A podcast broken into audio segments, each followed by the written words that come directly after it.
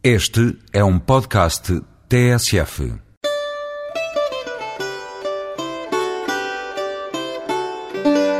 Bom dia. Não escondo a emoção de aqui estar em Monsaraz, nesta bela e sedutora vila de todos os tempos, meta de tantas visitas por mais de três décadas.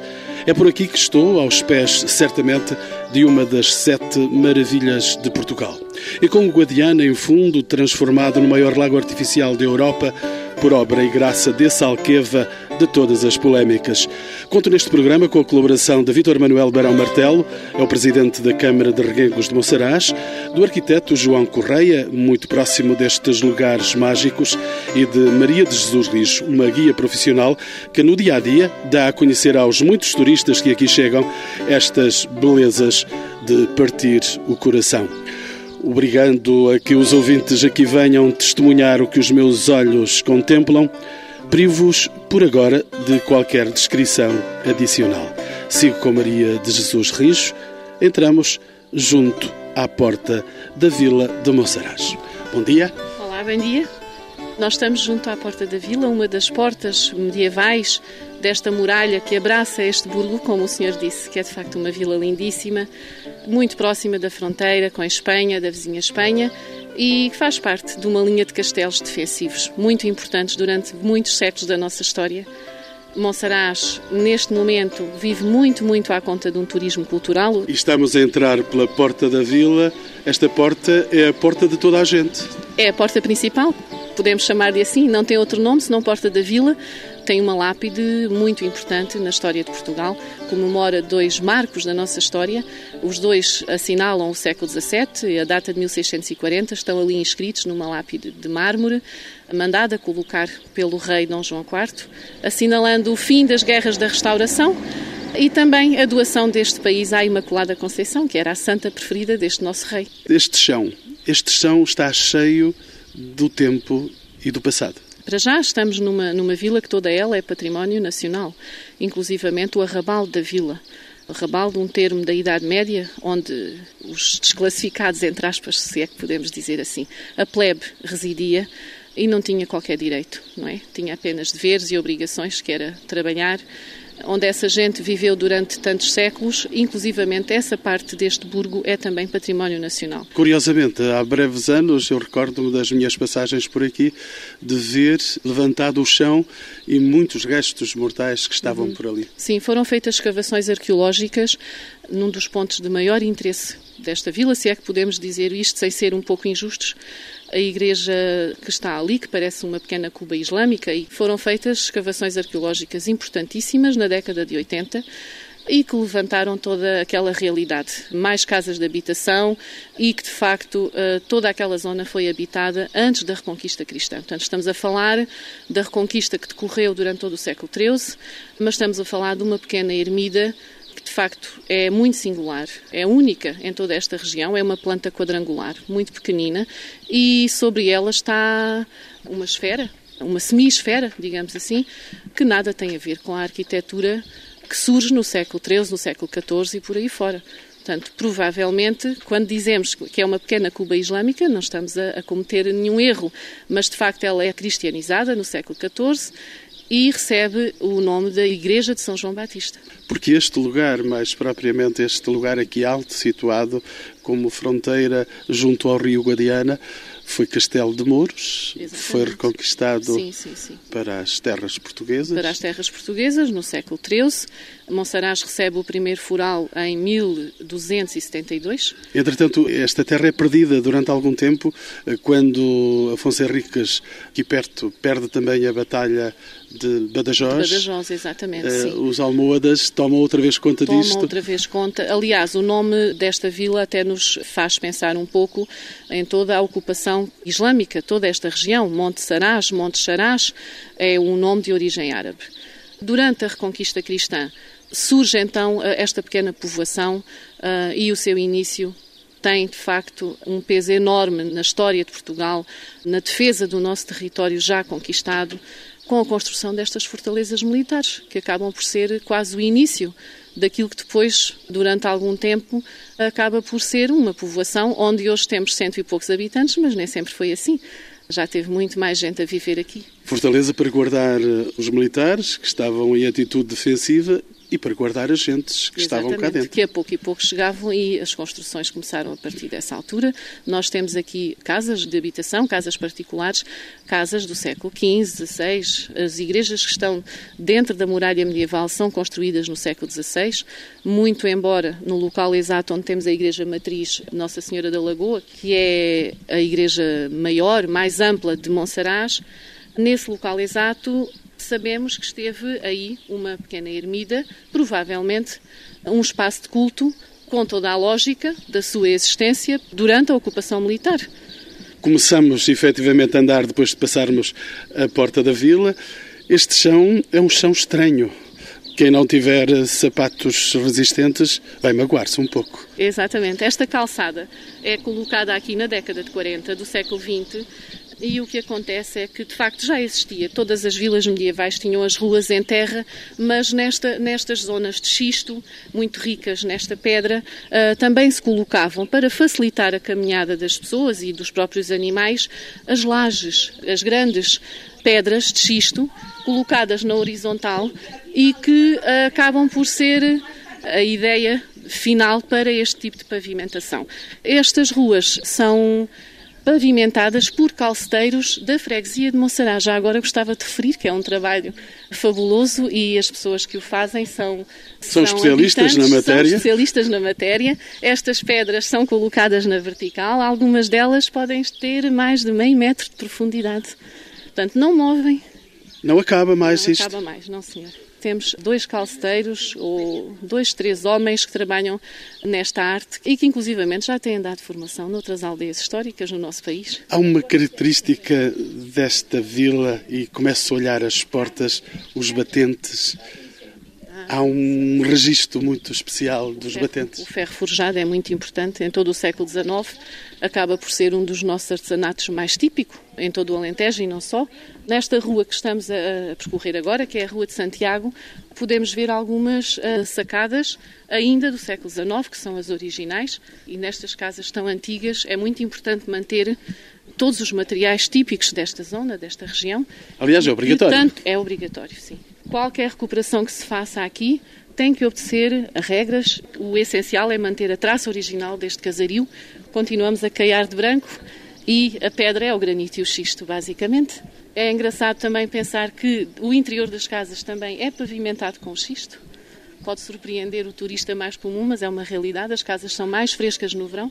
Não podemos esquecer as temperaturas elevadíssimas que temos aqui em junho, julho, agosto. Estávamos aqui a passar, aqui do lado esquerdo, aqui em cima, há aqui uma igreja. Há a Igreja de Santiago, sim senhor. Que, que não está aberto ao, ao, culto? Não tem estado ultimamente, vai reabrir, vamos recomeçar neste momento, pensamos seriamente em recomeçar o ciclo Santiago, um ciclo de pintura, exposição, fotografia, exposição de fotografia. O espaço de, está a servir exatamente para isso?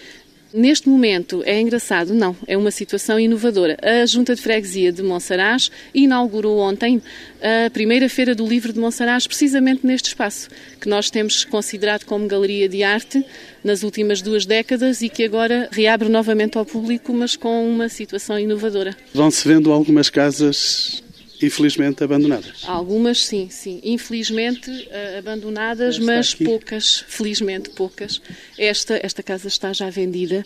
Esperamos que quem a comprou avance com a recuperação dela muito rapidamente, porque para nós é sempre bom. Há controle dessa ah, recuperação? Sim, sim, sim, sim. Felizmente há. E toda a vila está bastante uniforme, digamos assim, mantendo a traça original da própria vila. Mantemos-nos ainda na Rua de na Santiago. Rua de Santiago, que nos leva até à Casa de Inquisição e depois subindo a Rua do Quebra-Costas, que é um nome interessante. Vamos ver vamos se... até ao castelo. Exato, mas entretanto vamos ver se há alguém dentro da Casa da Inquisição. Da como, Inquisição. É, como é possível uma Casa de Inquisição num espaço destes?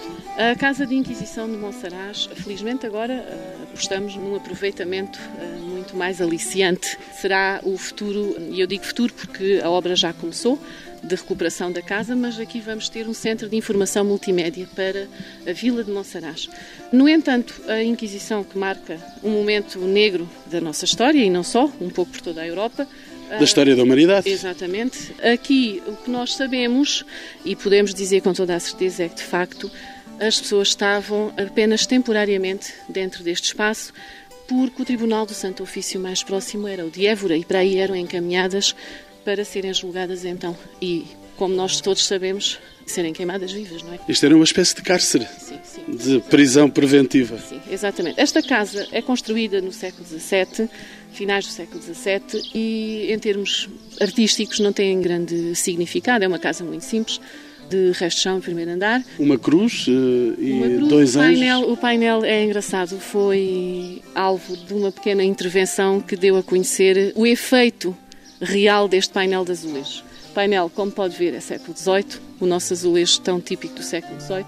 No entanto, durante o terremoto de 1755, a casa terá ficado bastante danificada e quem conseguiu ou quem se aventurou a tentar colocar os painéis de novo na sua posição não conseguiu fazer. E eles estiveram até há 4, 5 anos apenas colocados indiscriminadamente. E ninguém conseguia perceber de facto o que é que se estava ali, que mensagem era aquela. Percebíamos que havia uma cruz, mas todos os azulejos estavam um pouco soltos, digamos assim. Felizmente tivemos aqui duas técnicas, o IPAR fez aqui uma intervenção também e descobrimos que ao retirar os azulejos eles estavam todos numerados, foi muito fácil colocar o painel na sua ordem. São pequenas curiosidades, mas uh, eu penso que é bastante importante referir isso. E agora, para nos ordenar o esforço, temos. A Travessa do Quebra-Costas, que é uma das mais íngremes da vila de Monsaraz. É, estou mesmo a ver como é que eu vou chegar lá acima, mas. sempre o turista a vir bem calçado, uhum. sempre, porque esta calçada como pode ver, nós não escorregamos, mas temos alguma dificuldade em, em subi-la, não é? Sim. E como vê, cada vez está mais calor, aproximamos da hora do almoço e estamos, se calhar, já com uns 30 graus. Este Alentejo vai-nos oferecendo essas belíssimas temperaturas Exatamente. que nos vão castigando. Aliás, é por isso que nós caiamos com cal branca as nossas casas em todo o Alentejo. Repare, não só por fora, mas por dentro também, a cal branca é utilizada. É mais uma das heranças do, do povo árabe e protege muito as casas deste calor insuportável. Nós estamos muito perto de uma zona onde todos os anos se identificam as temperaturas mais elevadas. A zona da Marleja, Granja, estamos a poucos quilómetros dessa região. Maria de Jesus, temos aqui um lugar que normalmente os turistas não deixam de visitar, inevitável. Não, as lojas de artesanato, do nosso artesanato típico aqui da região, mais típico da Vila de Monsaraz e do Conselho de Reguengos, são de facto as mantas alentejanas, em pura lã, e a, olaria de São Pedro do Corval, a antiga aldeia de Mato. As olarias de São Pedro, felizmente, continuam a dar emprego a muitas jovens mulheres que se ocupam da pintura destas peças fabulosas, que são únicas, não há duas iguais, são pintadas à mão. Felizmente ainda temos uma grande parte das olarias a trabalhar com o antigo forno a lenha, muito embora as maiores olarias estejam um pouco já industrializadas com os fornos elétricos. Maria de Jesus, ainda antes de entrarmos no castelo, encontro agora o arquiteto João Correia. Ele está há muitos anos próximo destes lugares. Senhor arquiteto, bom dia. De que arquitetura falamos quando olhamos esta vila tão diferente aqui? O castelo, as igrejas, as casas. Este é um lugar diferente. Efetivamente é um lugar diferente porque é um lugar que foi preservado permanentemente, ou seja, não houve destruição e houve uma preservação que teve a ver fundamentalmente com a desertificação populacional. Essa desertificação, por um lado, foi mau, porque deixou de haver gente neste local. Há cerca de 100, 200 anos, os censos apontavam para cerca de 2 mil pessoas e agora são cerca de 100. Por isso, vemos que esta mudança teve como base a preservação desta vila, para todos os efeitos, embora só sejam 100 pessoas, cerca de 100 pessoas, é uma vila, não é? porque já era antigamente, não há desclassificação. Houve naturalmente uma preservação que todos nós agora apreciamos e gostamos. E difícil de manter? É e não é.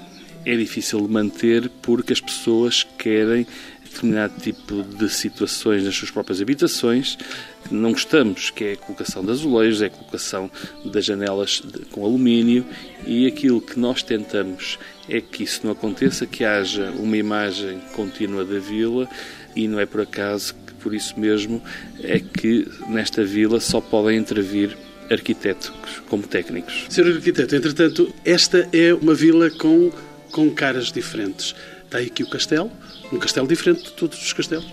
Naturalmente, todos os castelos são diferentes porque os castelos adaptam-se à topografia do terreno. Por outro lado, tudo tem a ver com a presença humana. Nós aqui podemos observar a presença humana desde a pré-história, até aos momentos atuais. Por isso, quando fazemos escavações arqueológicas, nunca sabemos onde é que devemos deparar, porque há uma presença de dois mil anos ou mais. E o castelo, que terá sido dos muçulmanos necessariamente? É, pensa-se que sim. Mas nota-se a olho nu que houve muitas intervenções já depois dos muçulmanos e talvez antes até. As igrejas, as igrejas são muitas num espaço tão pequeno. É verdade. Eu até costumo dizer que existem mais igrejas nesta região do que pessoas que vão à igreja. Mas isto só comprova que esta população era bastante devota, não é? Mas também podemos observar na região que há muitas igrejas que inicialmente eram mesquitas e depois foram adaptadas a igrejas. Mas há aqui outras igrejas e, e esta aqui da Misericórdia que está mesmo agora diante dos nossos olhos. Segundo reza a lenda, a Igreja da Misericórdia era uma igreja onde já os próprios templários, quando passavam por aqui, rezavam. Embora na base aqui de Monserrat... Isto foi terra deles, foi oferta feita pelo rei aos próprios templários. Precisamente. Há uma igreja aqui na zona que é hexagonal, essa sim era um dos templários, era a base dos templários. Esta aqui, segundo me parece, era uma igreja com características diferentes, mas que também servia dentro da própria vila para eles se encontrarem, para eles também fazer as suas orações. As casas têm uma configuração muito especial, brancas como todo o Alentejo?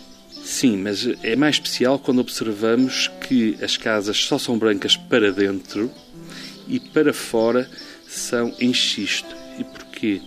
porque, ao ser todas em xisto para a parte exterior, o inimigo, nós não nos podemos esquecer que estamos a meia dúzia de quilómetros aqui da fronteira de Espanha, logo Monsaraz, ao longe, ficava muito mais disfarçada do que se as fachadas fossem em branco, não é? Por isso, com o xisto, disfarça na paisagem. Sr. Arquiteto, esta vila, este lugar mágico, vai ter sempre esta configuração, esta cara, este rosto? Eu espero que sim. Tudo depende de nós próprios. Ultimamente fala-se muito da sustentabilidade e eu julgo que essa moda deverá continuar e perdurar porque o que nós vemos efetivamente nesta vila é o exemplo da sustentabilidade ou seja, o exemplo da preservação, a utilização das técnicas e materiais tradicionais, de forma a que não hipotequemos o nosso futuro e dos nossos filhos e dos nossos netos. Arquiteto João Correia, vou deixá-lo agora entre os seus para seguir para o castelo com a Maria de Jesus Rijo, a minha guia de privilégio. Vou visitar agora o castelo. E, e, temos a porta do castelo. A porta do castelo, que dá acesso a esta fortaleza militar construída ainda no século XIII, julga-se no primeiro quartel do século XIII e que hoje em dia tem aproveitamentos distintos. Podemos subir? Podemos subir. Esta é a prova de todo esforço. claro que esta é uma, uma escada é uma escada de ferro, foi colocada aqui precisamente pelo uso que hoje se faz deste recinto. Nós estamos num castelo um pouco original, tem uma arena interior quase circular e que tem sido aproveitada para essas famosas corridas de touras. Documentadas ainda. Ora, cá estamos. Uh, aqui estamos nós. Portanto, como eu estava a dizer, temos documentação. Um e estamos aqui então a ver este sítio andaram por aqui bois por perto. Exatamente. Ontem à noite, e não foram bois, foram cavalos. Já agora gostava de explicar muito rapidamente. Ontem à noite tivemos aqui uma equipa de quatro jovens cavaleiros, reguengos de Monsaraz. Pelo que sabemos, será a única Câmara do país que tem uma escola equestre. Foram quatro alunos dessa escola que ontem trouxeram aqui alguns cavalos e fizeram demonstração de dressage ontem à noite. Este castelo não viu, não terá visto muitas pegas de touros. Fizeram outras pegas, fizeram pegas, digamos que, de outros elementos. Como eu lhe disse no início desta, desta nossa conversa, Monsaraz faz parte de uma linha de castelos fronteiriços muito importantes, nomeadamente no século XII e século XIII. Vamos fugir aqui a este vento que nos está a perturbar o registro da nossa conversa e agora estamos mais abrigados. Como eu estava a dizer, esta linha de castelos que surge na última metade do século XII e no século XIII Há um pormenor interessante, é que as torres de homenagem destes castelos fronteiriços são quase todas construídas a mando do rei Dom Dinis, portanto são um pouco mais tardias que a fortaleza militar na sua origem. E Monsaraz não foi exceção, a Torre de Homenagem é um pouco mais jovem, um pouco mais uh, recente que toda esta estrutura que nós estamos a ver. Este castelo está muito perto, repare, em toda esta zona. Nós estamos neste momento a olhar para o Rio Guadiana, mas para o atual lago gigantesco de Alqueva. Gigantesco porque é de facto o maior lago o artificial maior lago da artificial, Europa. Tem 86 km de comprimento, mil e poucos quilómetros é o total de margens deste lago. 400 ilhas surgiram após o, enchimento e o fecho da comporta. Portanto, estamos a falar de facto de uma área fabulosa, de um espelho de água fabuloso e que alterou toda esta paisagem que circunda a vila de Monsaraz. Para este lado, digamos assim, para o lado do Guadiana, do Guadiana. porque do outro lado da, tudo da vila mantém, tudo, se mantém, mantém com a serenidade. A, a serenidade uh, típica desta região, sim. As pequeninas aldeias que fazem parte da freguesia de Monsaraz, a sede de conselho, que é Reguengos de Monsaraz, tudo isso pode avistar da muralha que está a poente da muralha que está a nascente. Vemos este lago maravilhoso e vemos as embarcações turísticas que começam a surgir agora, se o senhor reparar. Nós estamos a 40 e poucos quilómetros do Pardão da Alqueva e a 40 e poucos quilómetros do início desta barragem, a norte. Portanto, Portanto estamos a meio do a percurso. meio do percurso. Podemos ver a nova ponte do Guadiana, que tem 1200 metros de comprimento, repare. Bem maior do que a que Bem estava maior antes. do que da antiga, exatamente. A antiga que era em granito e ferro e que foi destruída para a navegação ser segura. E do outro lado está uh, Mourão. Mourão e com a famosa Aldeia castelo. da Luz. E a famosa Aldeia da Luz. Que podemos ver também daqui. Também se vê daqui, Exato. justamente. Aquele casario branquinho, muito baixo, as casas são todas muito regulares. Com faixas Ahm, azuis. Algumas, no entanto, o pormenor que salta mais à vista é que de facto são muito uniformes, as casas estão muito iguais. Foi propositado para fugir um pouco à ideia romântica da antiga Aldeia da Luz. Portanto, é uma vila completamente diferente da velha Aldeia da Luz que foi desmantelada. Mas a velha Aldeia da Luz não morrerá jamais na no alma. coração, não, não. O português não deixa. O romântico. E por isso, vivemos- por isso é que há romagens. muito das nossas memórias. E é? por isso é que há romagens para a Aldeia ainda, da Luz. Ainda, sim, sim. Agora para visitar a Nova e o museu, que é muito interessante. E há pouco o senhor falava-me da vila de Mourão. É sede de Conselho, Mourão. Ao contrário de Monsaraz, Mourão cresceu para fora da muralha velha. Portanto, temos Mourão, a Vila Nova. É uma vila que merece uma visita também e tem uma particularidade muito interessante. É que a Igreja Matriz de Mourão está integrada na própria estrutura do castelo.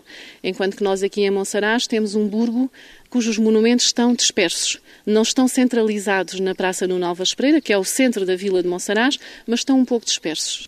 Há meia hora que estamos a caminhar e já passámos por vários monumentos e, e se calhar aqueles que são considerados os mais importantes são de facto os que estão na praça, no lar do Nuno Alves Pereira, mas toda a vila tem um património arquitetónico fabuloso. E toda a vila são as pessoas. Exatamente, também. Também os cento e poucos habitantes que temos aqui agora. E poucas crianças. Poucas crianças, sim. A escola primária de Monsaraz está fechada já há alguns anos, precisamente para permitir a estas crianças poderem ter contacto com grupos maiores, não é? Estarem integradas numa sala com um número maior de crianças. Portanto, são deslocadas pela própria junta de freguesia que assegura o transporte diário destas crianças para a escola primária mais próxima. Nós estamos ainda no castelo e temos daqui uma visão privilegiada, Privilegiada, sobre, sim. sobre a vila. Podemos ver a Igreja Matriz. Cá está ela, a Igreja de Nossa Senhora da Lagoa. Podemos ver lá ao fundo a Torre Cineira, Vai dando horas que vai de dando hora a hora. horas, exatamente, e repete. Daqui a pouco vamos ouvir o meio-dia. A Torre Cineira tem um sino em bronze, que é o original, fundido por dois irmãos franceses que vieram trabalhar no Alentejo. E Évora e Monsaraz foram duas povoações onde eles estiveram temporariamente. Aquele sino é do século XVII e é o primeiro, o único ainda. Na outra torre, a torre à direita, temos um reservatório de água, que também se pode ver daqui. Temos uma torre branca isolada, a Igreja de Santiago. Também podemos ver a Igreja de Santiago daqui do castelo. E nada melhor do que ir ver mesmo Ir até lá. até lá. Exatamente. Vamos agora fazer uma descida que não será a mais fácil do mundo, terá que ser pelo menos cuidadosa. Esta escada de ferro Este é um lugar de todos os inventos. É assim, há pouco. Ainda aqui uh, dentro sim, do castelo. Já referimos a, a, a tourada, faz-se anualmente pelas festas ao padroeiro, em setembro. O padroeiro da vila é o Senhor Jesus dos Passos. Aqui temos no segundo fim de semana de setembro, para além do dia principal da festa, que é o dia da procissão, que é sempre realizada no domingo, após a celebração da missa. Tudo isto é muito típico em todo o nosso Portugal, não é? E são dias festivos porque as famílias acabam por estar juntas nessa oportunidade que têm. Também durante esses dias de festas religiosas, há aqui um sábado com a tradicional corrida, mas que nada tem a ver com a corrida de touros à portuguesa ou a corrida de touros à espanhola. É brincar um pouco com seis ou sete vacas emprestadas pela ganadaria mais próxima, que é do senhor engenheiro Luís Rocha, e o touro também, oferecido por ele, acaba por morrer na arena, para que depois, durante o serão, a carne desse touro seja oferecida aos habitantes da vila. Mas isso não deixou de trazer polémica nos últimos anos. Trouxe bastante, sim, sim. E à conta disso temos estado a ser ouvidos, inclusivamente aproveitámos testemunhas, habitantes desta vila, nascidos aqui, que hoje têm 80, 90 anos de idade e que já quando eram crianças, vinham a essas corridas com os avós, com os pais.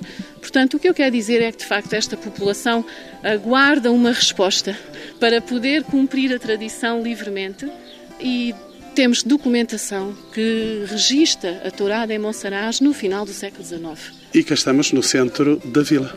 Cá estamos nós, no Lar no Nova Espreira, o centro desta vila medieval. Daqui, realmente, temos um património fabuloso. Identificar um a um não é fácil em tão pouco tempo, por isso, já agora gostaria que entendessem estas palavras como um convite a uma visita pessoal a Monsaraz. É muito ingrato para uma guia intérprete fazer uma visita em tão pouco tempo. Mas vamos ver o que é que nós estamos a avistar mais próximo de nós. Por exemplo, os primeiros passos da audiência, a primeira casa considerada como Tribunal de Monsaraz. Aqui está ela, hoje é o atual museu, Museu de Arte Sacra. É ali que está o juiz o com duas caras. Exatamente, o fresco do bom e do mau juiz ou fresco do juiz das duas caras, como queira. Como As pode duas ser isso? designações estão corretas. Porque naquela pintura do século XIV, como sabe, os frescos não eram assinados. E aquele, aquele fresco de autor desconhecido marca realmente uma fase da história de Portugal em que nas vilas medievais se recebia alguém de fora que tinha o poder de julgar, o juiz de fora, que estava temporariamente em cada vila medieval para aí cumprir o seu trabalho. E nesse âmbito, alguém teve a coragem de pintar uma parede daquele edifício que não era como estamos a vê-lo agora. O primeiro andar foi acrescentado já ao estilo manuelino no século XVI, porque nessa altura este edifício deixa de ser tribunal e passa a ser a cadeia a cadeia de Monsaraz até ao século XVIII, temos conhecimento que terá existido neste mesmo edifício. Mas ainda voltando ao fresco do bom e do mau juiz, ou fresco do juiz das duas caras, de facto lá está ele pintado com duas caras e com a mão direita a receber uma bolsa de moedas de um burguês e com a mão esquerda a receber um molho de perdizes. Portanto, alguém que se estava a deixar comprar. Maria de Jesus Rijo, da certeza que não há em mais nenhuma parte do país nenhum fresco destes. Não, não. Uh, relativamente ao tema que retrata é único e de facto era preciso ter um pouco Se ser um pouco corajoso para chamar mau juiz ou entre linhas. Evidentemente isto foi no tempo passado. Exatamente. Foi no tempo passado. É engraçado que ao lado do mau juiz está o bom juiz, para aliciar toda a pintura, numas cores muito mais nobres, mais serenas. Temos o bom juiz, que aliás tem um rosto tão sereno que nos faz inclusivamente pensar na figura que se sobrepõe a todas estas imagens que lhe estou a descrever, que é de facto a figura de Jesus Cristo, o único com poder para julgar o homem. E com capacidade para fazer misericórdia. Também, sim. A Misericórdia de Monsaraz é do século XVI, aqui, é aqui instalada pelo Dom Jaime, quarto Duque de Bragança. Dom Jaime que cria Vila Viçosa. Exatamente, e que traz a misericórdia para Monsaraz. Esta igreja, tal como a Igreja Matriz, que nós vamos visitar daqui a pouco, são igrejas construídas no final do século XV, início do século XVI, estão abertas ao culto. Como pode ver, a fachada é muito simples, tal como a fachada da Igreja Matriz, muito embora as linhas desta igreja sejam renascentistas. No entanto, vai verificar que o interior desta igreja é riquíssimo e tem vários estilos ali representados. Maria de Jesus, hoje parece ser o dia de todos os encontros Vítor Martelo, Presidente da Câmara de Reguengos de Monsaraz. Sr. Presidente, bom dia. Comanda uma Câmara que já teve aqui a sede até meados do século XIX. Sim. Essa Câmara foi roubada a Monsaraz? Não, não é roubada, é, é o destino dos tempos. Naturalmente, Monsaraz, como sabe, estava limitada no espaço com as muralhas. O desenvolvimento natural começou-se a fazer na antiga aldeia dos Reguengos e depois passou a vila, naturalmente com a influência de várias pessoas e com alguma potencialidade económica, começou-se a desenvolver a então Vila de Arguenques. Mas houve um facto político. Sem dúvida, na altura. Digamos que um certo castigo para Monsaraz pelo facto de ter ficado com os miguelistas. Mas, possivelmente, mas o problema é, é que, sem dúvida, uma, uma questão natural, percebeu-se que aqui a sede do Conselho não tinha hipótese de sobrevivência e então sem estar eh, a fazer questão deste problema, essencialmente é, houve uma mudança em 1838, era só Reguengos e naturalmente com a mudança passou a ser Reguengos de Monsaraz para que efetivamente Monsaraz ficasse sempre com o nome na sede do Conselho. Este é um lugar especial, é uma joia especial que tem nas hum. suas uh, outras freguesias que pertencem ao Conselho. Sem dúvida, esta é excepcional, não só a nível do Conselho, a nível do Alentejo e até do país. E esta designação, digamos assim, entre centenas de monumentos que classificaram depois entre as 21 maravilhas para poderem ser votadas, é uma distinção que é justa e direi que é a realidade de uma, da existência de uma população que é impar. Agora, Monsaraz transformou-se na varanda do Guadiana. Precisamente. Com esta vantagem também, direi que é na varanda da Albufeira do Alqueva, neste caso o maior lago artificial da Europa, que na verdade a sua situação foi intitulada como a varanda da Alqueva, uma vez que é o melhor local para se poder avistar dezenas de quilómetros ao sul e dezenas de quilómetros ao norte deste grande lago artificial da Europa que se chama Alqueva. Qual é o futuro de Monsaraz? Passa pelo Alqueva? Passa também pelo Alqueva. Monsaraz teve sempre um futuro que é turístico. Embora Naturalmente aqui não seja possível suportar toda a carga de turistas que visitam esta área. Começou-se a expandir também na aldeia lá embaixo, de que é Telheiro, e outras populações, alguns outros unidades hoteleiras, e sem dúvida nenhuma que praticamente tem tudo, está tudo sempre cheio. Muita gente esta, que vem de fora, mas pouca fora. gente que vive cá. Sem dúvida, aqui em Monsaraz mesmo foi se esvaziando se por um lado a aquisição, digamos, ou, ou neste caso a venda, tem havido uma desertificação progressiva da vila de Monsaraz, mas por um lado a venda nós tentamos impedir e não conseguimos, o poder económico é que manda, são as próprias pessoas vivendo em Monsaraz que vendem as suas habitações para quem consegue comprar a bom preço algumas habitações e neste caso recuperam. A recuperação também tem sido muito importante. Finalmente, Sr. Presidente, uh, razões em absoluto para votar? As razões são, de facto, isto é uma maravilha.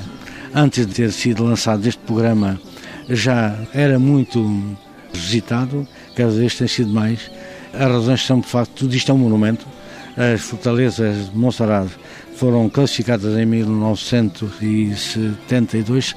Toda a vila de Monsaraz foi considerada monumento nacional. E, por outro lado, também a série de igrejas e capelas, a série de monumentos que aqui há internamente, dão aso a que efetivamente Monsaraz seja uma maravilha e que só quem visita, eu digo sempre, quem visita uma vez voltará sem dúvida novamente porque Monsaraz é de facto uma maravilha. Sr. Presidente, mas essa maravilha às vezes tem alguns escolhos, eu estou a ver carros que passam por aqui. Uhum. Ainda está num horário que já não devia ser usado porque nós tivemos que proibir a entrada a partir das 11 da manhã aos carros, porque isto era um pandemónio, não se podia andar aqui. Os turistas vêm que pretendem fazer de facto fotografias, em determinada altura só tiravam quase fotografias dos automóveis. Por outro lado, é uma vila para se visitar a pé, é pequena como se vê, e de uma grande ação que desenvolvemos foi eliminar as antenas de televisão, implementar a televisão por cabo, como vê, e está precisamente como como foi crescendo ao longo dos tempos, apareceram os fios também da eletricidade, canalização, água, esgotos, tudo isto é por baixo de chão e a vila está com o seu pavimento original, que é de facto caçada a cutelo, e esta beleza que faz com que Monsaraz seja de facto uma terra única. Maria de Jesus e todas as razões para continuarmos a nossa visita a Monsaraz. Finalmente, vamos entrar na Igreja Matriz. Ora bem, cá estamos uh, numa igreja. Uh, nós no Alentejo encontramos muito este tipo de planta nas igrejas, a igreja salão. Esta arquitetura também pode ser chamada de arquitetura chã e faz-nos pensar um pouco porquê uma igreja que não tem a planta de cruz latina aqui perdida no Alentejo, no Alentejo profundo, quando todas as igrejas nessa época eram construídas com a planta em cruz latina. Provavelmente porque a presença árabe, árabe foi muito mais prolongada no Alentejo e Algarve, como todos sabemos. Neste caso concreto, não tivermos em atenção o altar o altar-mor, que é bastante profundo, muito recuado, então temos um espaço quadrangular perfeito, que foge um pouco às regras de construção da época. Teremos então aqui como antecedente uma mesquita. Não neste caso concreto, mas provavelmente a influência sim. As linhas principais são de facto uma influência profunda que nós recebemos desse povo. Falamos muito das tais palavras que ganhamos, novas palavras, 200 ou mais palavras que ganhamos no nosso vocabulário, a arte de trabalhar práticas agrícolas, a arte de trabalhar a terra, o caiar de branco, a olaria, a tecelagem, todas essas heranças que eles nos deixaram, que nos ensinaram. As igrejas de salão encontram-se muito no Alentejo, temos bons exemplos, em Évora, por exemplo, não sei se posso citar, mas a Igreja do Espírito Santo, a Ermida de São Brás, são quadrados perfeitos e a época de construção é o século XVI. Portanto, há aqui qualquer coisa que nos faz pensar um bocadinho, não é? Em relação a este espaço, concretamente, se calhar o mais simbólico, o mais significativo, não querendo ser injusta, uma vez mais, será esta arca tumular, que é uma obra extraordinária do século XIII, que nos mostra as 17 figuras que acompanharam um dos alcaides desta vila, Gomes Martins Silvestre. 17 figuras que fazem parte do cortejo fúnebre deste nobre. E como é que nós sabemos a quem pertenceu esta arca? É mármore de Estremoz, valiosíssimo. Ainda hoje continuamos a falar muito do nosso mármore português, que nos representa em todo o mundo, mas este estatuto tinha que estar esculpido na pedra, não só pelo cortejo, mas também pela caçada, que se pode ler, digamos assim, como uma mensagem aos pés do túmulo. Podemos ver este senhor, este nobre, numa caçada a cavalo. Estas pequenas realidades, só poucos podiam usufruir delas, um falcão, um cão. Um e aqui atrás normalmente nobreza. não será visto até pelos Por próprios isso turistas. A atenção, por isso mesmo. Quanto aos altares, pois são século XVIII, talha dourada, o barroco tão típico desse século que marca todas as igrejas, catedrais, pequenas ou, ou grandes, ermidas. Qualquer pequeno altar tem um pouco dessa arte que acabou por uh, enriquecer muito o século XVIII português. Vamos sair agora da igreja e vamos dirigir-nos a uma outra igreja logo a seguir, já falamos A Igreja dela. da Misericórdia. Uh, é nela que está a imagem do padroeiro da Vila de Monsaraz, o Senhor Jesus dos Passos. No altar-mor, já agora, porque não referi, no altar-mor da Igreja Matriz, nós temos uma santa, mas não a padroeira da Vila, a padroeira de Portugal, a Imaculada Conceição. Na Igreja da Misericórdia temos durante todo o ano, que agora felizmente já está aberta ao público, a imagem do padroeiro da vila, o Senhor Jesus dos Passos. Aqui está guardada até que todos os anos, no segundo fim de semana de setembro, se faça a tradicional procissão que junta centenas de pessoas. A procissão, a imagem sai desta pequena igreja, a missa é celebrada na Igreja Matriz e depois faz-se então a procissão nas ruas da vila e do arrabal da vila, que não pode ficar esquecido. Antes da misericórdia, há aqui uma cisterna pública. Sim, sim, é um pequeno poço para uso fruto da população, mas que hoje em dia já não tem qualquer utilidade a não ser puramente decorativa. Temos a cisterna do século XIV, em Monsaraz, na Rua da Cisterna, junto à porta da cisterna também. A cisterna do século XIV foi muito importante, foi o reservatório de água para esta população durante vários séculos. É uma cisterna que tem de largo 6 metros e de comprimento quase 60 metros. A roda está feita à volta desta. Uma muralha oval que abraça este casario maravilhoso. E um último olhar para esta casa que aqui está com. Ainda bem que não lhe passou despercebida, porque é quase um caso único. É uma igrejinha construída no século XVIII, chama-se Igreja de São José. A Igrejinha de São José não é visitável. É um espaço muito reduzido, apenas espaço suficiente para o celebrante e o sacristão. Foi construída no século XVIII e aquilo que nós sabemos é que terá sido principalmente construída sobre uma casa particular para que os presos da cadeia pudessem assistir à missa, que está mesmo em frente e que também estas janelas não existiam, portanto também foi necessário Estas abrir janelas onde está o tal juiz. o tal, exatamente, onde é atualmente o Museu. o Museu de Arte Sacra. É um edifício que sofreu alterações ao estilo manuelino e que posteriormente também sofreu mais algumas alterações com a abertura destas seis pequeninas janelas para que os presos pudessem assistir à missa numa igrejinha mesmo em frente da cadeia da comarca, digamos assim. Maria de Jesus Rijo é, é a mulher que faz ver esta maravilha, certamente será uma das sete maravilhas de Portugal. Vota. Esperemos que sim.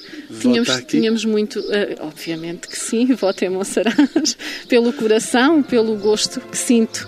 E porque, de facto, eu penso que é das vilas medievais mais lindas que Portugal tem. Todo o património arquitetónico que nós temos aqui para mostrar é fabuloso e esta gente é muito carinhosa. Monsaraz sabe receber mesmo não falando dos restaurantes, das pequenas unidades ou hoteleiras que aqui existem, porque qualquer turista pode vir a Monsaraz, comer e ficar para dormir, temos muito para oferecer. O habitante comum também gosta de abrir a sua porta e conversar um bocadinho.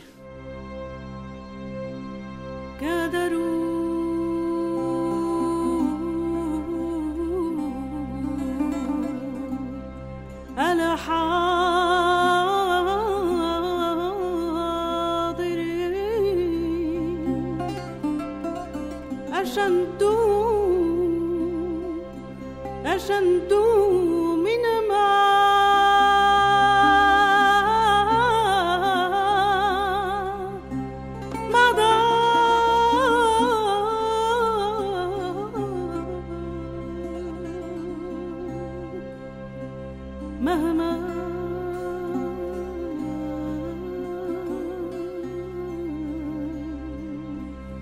مهما غبت